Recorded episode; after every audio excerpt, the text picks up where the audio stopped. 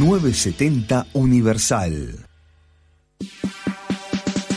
Seguinos por Instagram y Twitter, arroba de taquito 970. Instagram y Twitter, arroba de taquito 970.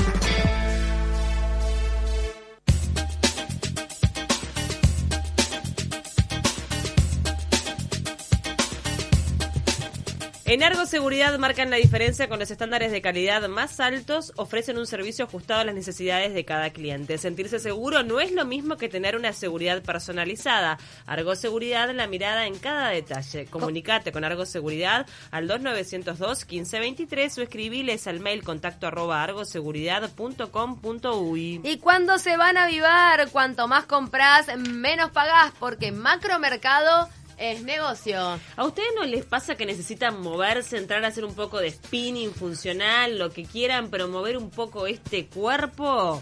Hay que moverse. Sí, bueno, para todos los que están del otro lado, Juventus está con las puertas inscripciones abiertas y nos mandó un regalito, mandando un mensaje al 092 0970 acá a la Universal con la palabra Juventus, podés ganarte un pase completo para tres meses de actividad. El sorteo es mañana viernes. Hasta mañana está vigente, así que apúrense a mandar un mensaje al 092 0970 con la palabra Juventus. Y si no querés esto de los tres meses, también te podés inscribir en Juventus por solo 1.580 pesos por mes.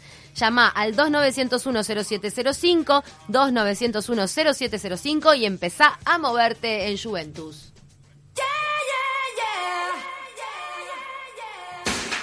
Ahora, ahora, ahora, de a la, mañana, a la mañana, todo lo que tenés que saber acerca del mundo del espectáculo te lo, cuenta Gabo Mautoni. Gabo Mautoni.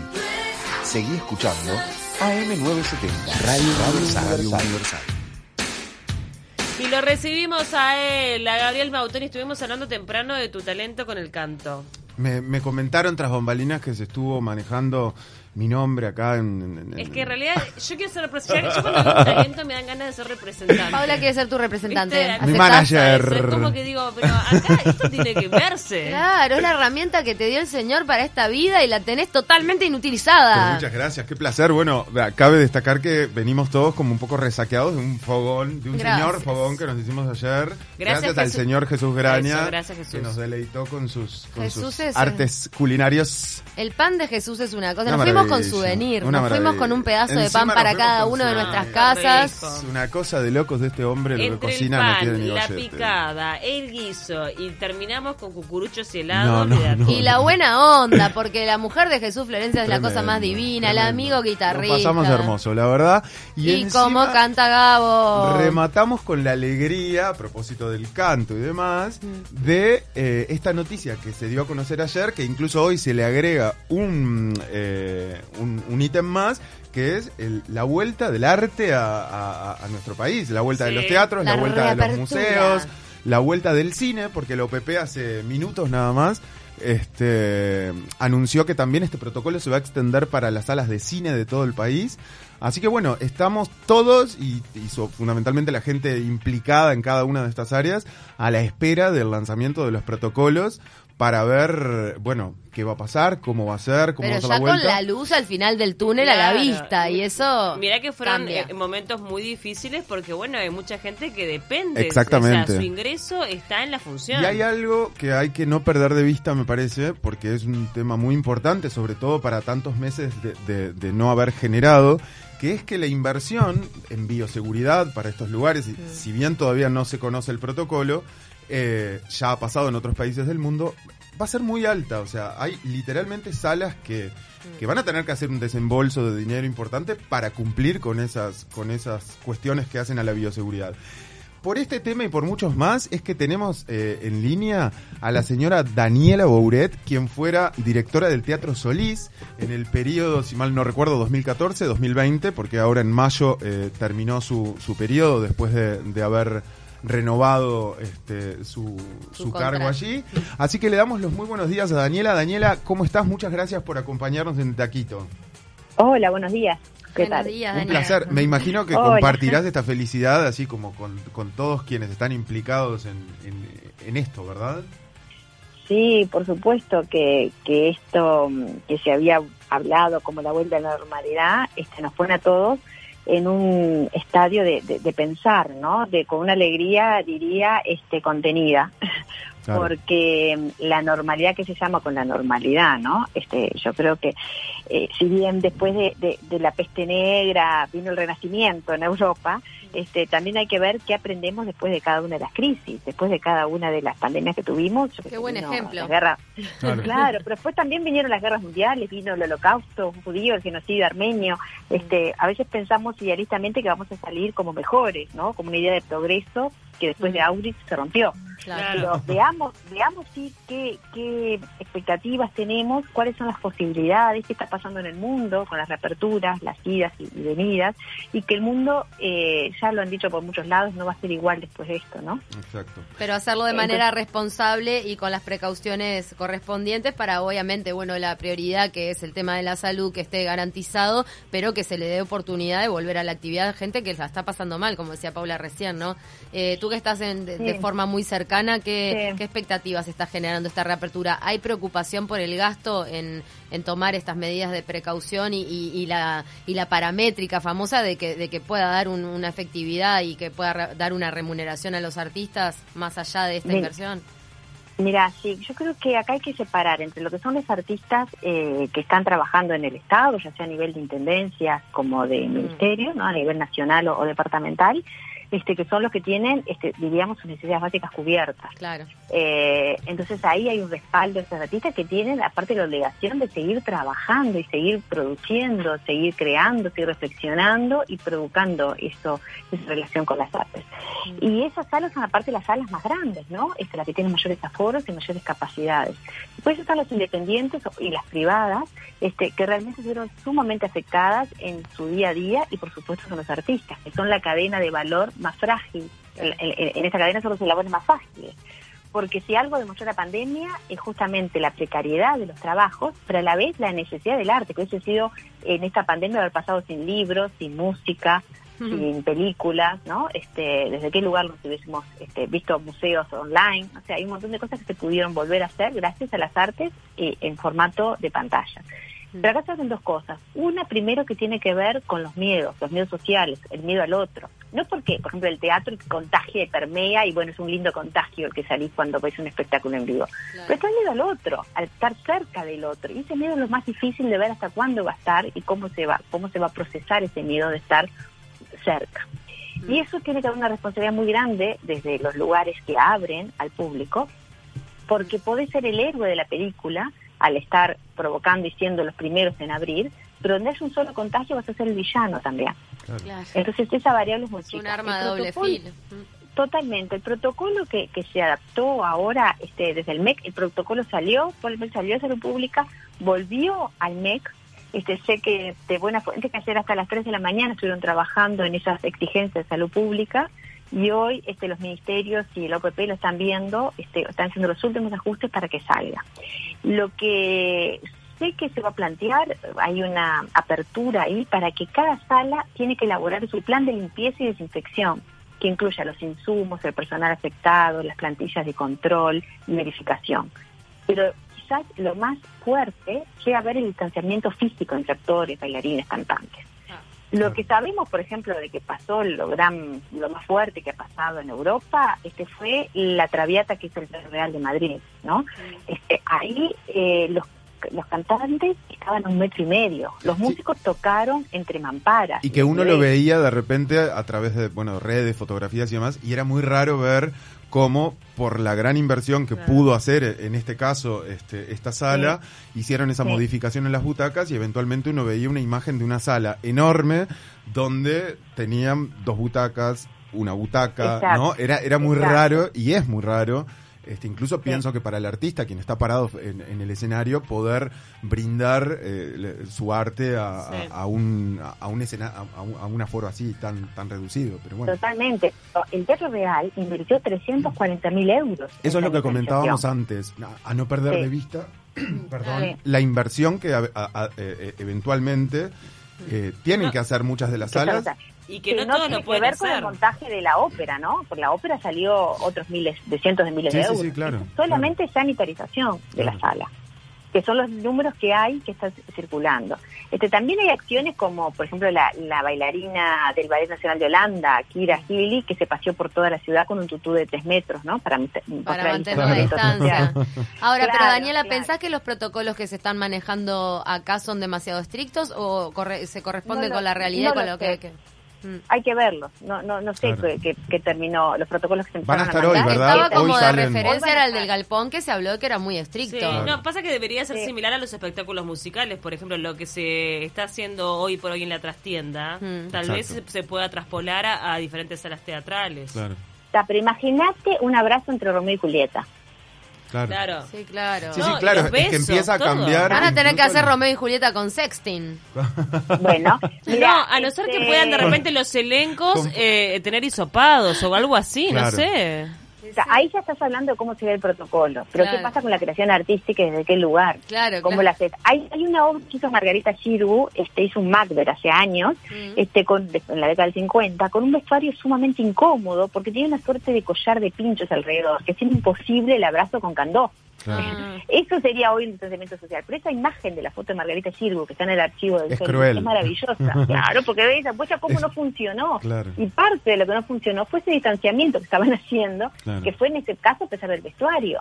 Este, pero ¿cómo te lo imaginas? Bueno, habrá que ver nuevos códigos. Habrá, el teatro este, ha, vivido, ha caído, ha resurgido como una de Fénix siempre y encontrará las maneras. A propósito de eso, Daniela, te quería preguntar, siendo vos protagonista durante muchos años de una de, de las salas más importantes de nuestro país eh, y habiendo generado tantas tantas actividades, tantos cambios dentro de lo que dentro de lo que es el Teatro Solís, eh, más allá de que no estés hoy al día de hoy frente a la dirección, ¿cómo te encontrarías vos este, como, como actriz de todo esto, digamos, en, en, esa tarea de tener que reinventarse cuando ya lo has hecho en, en, una coyuntura normal, por llamarlo de alguna manera, pero digo, ahora con este plus, eh, ¿Te sentirías cómoda? ¿Lo ves posible? ¿Sería un desafío demasiado grande? sí, creo que también acá hay dos, hay dos miradas. Una tiene que ver con los consumos culturales. Ya antes de la pandemia había una tendencia de consumos culturales cada vez más domésticos y tecnológicos. Es decir, el gran competidor de las artes en vivos es el sofá y el control remoto. Claro. El on demand. Eso, por un lado, que han cambiado los hábitos de consumo.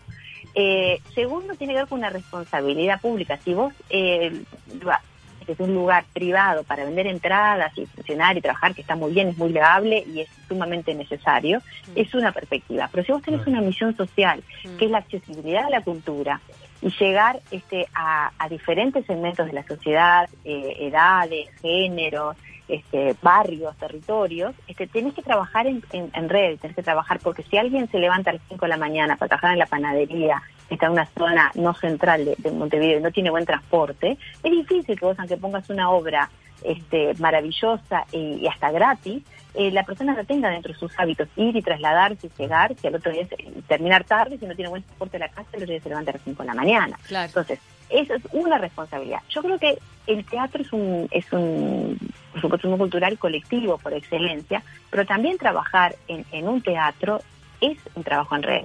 Es un trabajo en red con todas las disciplinas y las, y las áreas que tienen que involucrarse en un tema como esto, que tiene que ver con la sanitarización también, pero tiene que ver con la creación artística, eh, tiene que ver con los despliegues de seguridad, tiene que ver con la circulación de los públicos, tiene que ver con la comunicación. Habría que tener un tipo sello COVID-free, ¿no? Claro. para difundir y dar seguridad a la gente que sello COVID free. No, la higienización de los vestuarios incluso, que de repente hay que tener en cuenta otras cuestiones que antes no pero eso mm. tiene que estar en protocolo, porque uno tiene que pensar en un protocolo para, para técnicos, mm. funcionarios, artistas y públicos. Entonces, en cada de la que zafaste, Daniela. Daniela, nos estamos quedando sin tiempo, pero realmente ha sido un placer esta charla contigo. Eh, bueno, no, no faltará oportunidad para volver a encontrarnos donde ya tengamos el protocolo sobre la mesa y quizás podamos hablar a ciencia cierta sobre esas cosas y a su vez también hablar, bueno, de, cómo, cómo vas a reencauzar tus proyectos, tus cosas, que realmente también eh, va a ser muy interesante poder charlarlo contigo. Te mandamos un gran A abrazo, tardes. Daniela. eh, y bueno, Gracias y por hacer esto. por- Celebremos por este, dejarles este estos día. y- Celebremos Sí, este sí, día esperemos. y la ironía de la vida, que la gente estaba, como decía Daniela, retirándose un poco de los teatros y los cines por Y el sillón y el control remoto y ahora hay una avidez Exacto. por ir a ver Exacto. artistas en Claro. vivo. Queremos Sí, estar todos ahí. con el otro, encontrarse con el otro y charlar y comentar si pasó por el corazón. Que la gente no, ¿Qué es pierda de eso? vista eso, que realmente el arte, así como la gente Sí. necesita del arte, el arte hoy Para mí, necesita a la gente. Revalorizó mucho. al artista esta cuarentena, exacto. ¿eh? ¿Cómo Sin nos- duda. sí. Pero pensala en las redes. En las redes me encontré con un gatito azul japonés que en dos semanas tuvo 200.000 seguidores en Instagram. ¿Qué Claro. artista tiene eso en dos semanas? ¿Qué centro cultural? Entonces hay que ver en dónde están compitiendo, ¿no? Este, Lo que es teatro filmado o artistas en redes, ¿no? Es un escenario difícil. A reformularse. Muchísimas A gracias. Daniela. Un beso Que tengas buen día, Daniela. Un abrazo. Gracias. Chau, chau. Gabriel, tenemos que dejar unos minutos porque nos tenés que mostrar tu talento y va a estar asociado a esto que está pasando en Got Talent. ¿Qué pasó? Se que apareció el marinero. Ah, Talent, pobre che, marinero, ¿qué déjenlo en paz, ¿Qué che. el Déjenlo marinero? brillar, Ah. lucirse. Eso es ¿Qué pasó con el envidia. Vos sabés que a mí me suena envidia. Justo una persona que se llama Luz y está trayendo mucha sombra. Para que... Envidia, envidia. Para quienes no están al tanto, en Eh, el programa contá, Got contá. Talent, eh, uno de los participantes de este lunes, creo que si no mal, si mal no recuerdo, se llama Diego Coronel, eh, se Se presentó. llama Coronel y es marinero. Se, pre- se llama Coronel Marinero. Muy típico de nuestro país que los apellidos siempre Sí. tienen que ver con los oficios. Eh, se presentó en el escenario y sorprendió a todos, al jurado, a la audiencia, cantando un aria de la ópera Turandot eh, que se llama Nessun Dorma.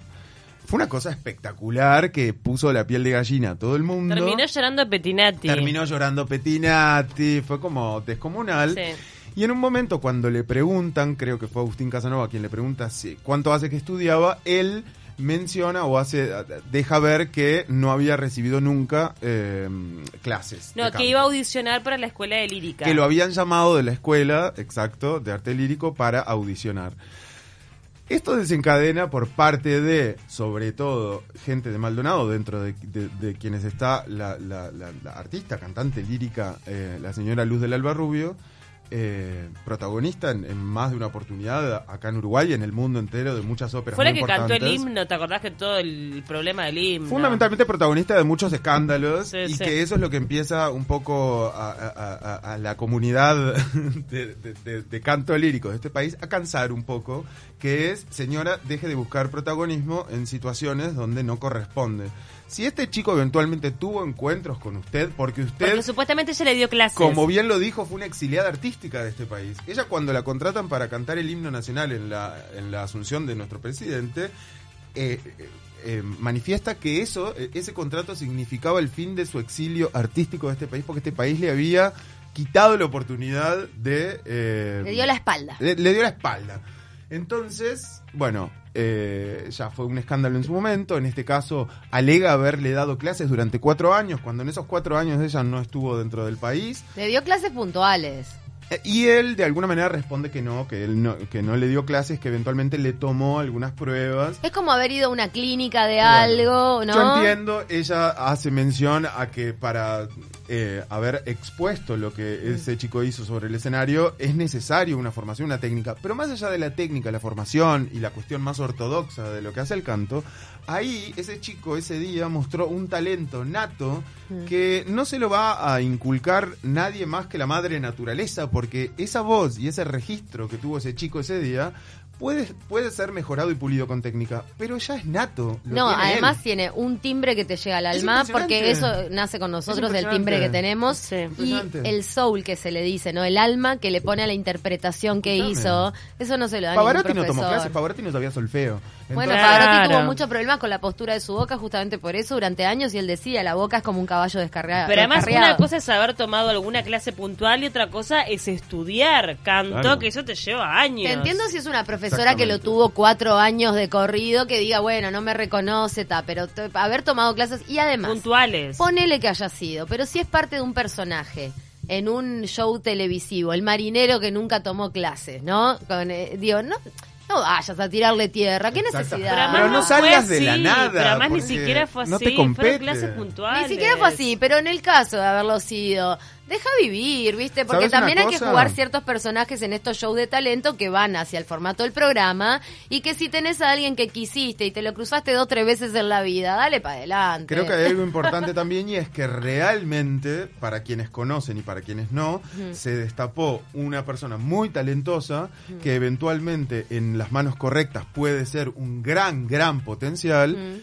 Y eventualmente estas, estas personalidades que están pululando por ahí, queriendo buscar la oportunidad, ven el momento justo de salir a la cancha eh, Y como aves de carroña, algo, te y- diré. Sí, te voy a decir algo. Perdón, pero Si realmente fue la profesora, porque- queda re mal No parada, está porque bueno. toda la gente normal miraba a este señor cantando, te erizaba la piel, hizo llorar a Petinati, nadie Exacto. quita su talento, pero voy a decir algo, el que sabe de canto se daba cuenta que él no Exacto. tiene técnica, Exacto. ¿o no?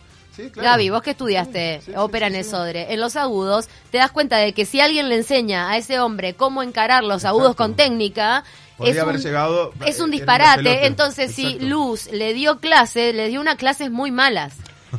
Eh, tenemos que terminar, pero quiero que sepas que a través de Le dio nuestras- unas clases horribles, porque no le enseñó cómo poner la boca, minero. Ah, Luz, claro. está todo bien, pero está. Si hay que tirar Ah, barro, Luz, acá claro. estoy pronta. Ubicate, Demostrá, demostrá tu talento. O y sea, tus clases son horribles. Claro. Claro. Si el país te dio Eh, la espalda por algo será. Bueno, eh, nos tenemos que retirar, pero nosotros tenemos un pedido desde el principio del programa que tiene que ver con escuchar a Gabo, porque arrancamos el programa alardeando de hay tu tribuna talento. Sí. Hay tribuna, por las redes sociales nos están escribiendo, ya nos están pidiendo, queremos escuchar a Gabo. Hmm. Y bueno, nos quedan tres minutos. Tres Así- bueno, minutos que bueno. podemos poner la grabación de este muchacho y que Gabo nos deleite arriba. No, no, no, No. con esa canción. no. ¿Por qué? No sé. Vamos, no, no, vamos a hacerle honor al día de Anoche hoy, no decías lo mismo, despertando a todo el edificio de No. Jesús. Eh, Él tiene, él tiene ya aceitado un, un pedacito de, de un de una ópera muy conocida también, Claro, ¿no? vamos a hacerle honor al día que tenemos hoy. Vamos a cantarle el sol. O, Dale. o solo Sol es mío, o solo es Ay, mío. me muero. Mirá Nos vamos a gente. despedir así. Bueno. Mira, ya nos despedimos porque no queremos interrumpir tu canto. Nuestro querido operador Martín Gracias va a pegar la cortina para despedirnos. Se van a quedar con 970 y acá está Gabo Mautoni con su talento no tan oculto pero no explotado. Acá te estamos dando el lanzamiento a la fama. Hasta mañana. Che bella cosa, una giornata sole, un'aria serena dopo una tempesta. Per l'aria fresca pare già una festa.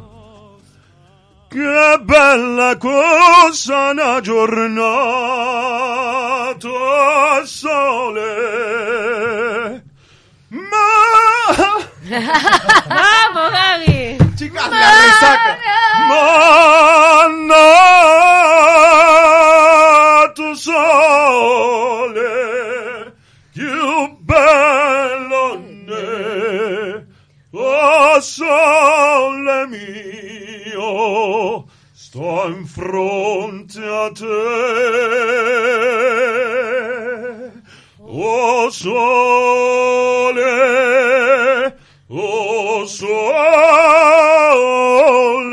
mio, sto in fronte a te,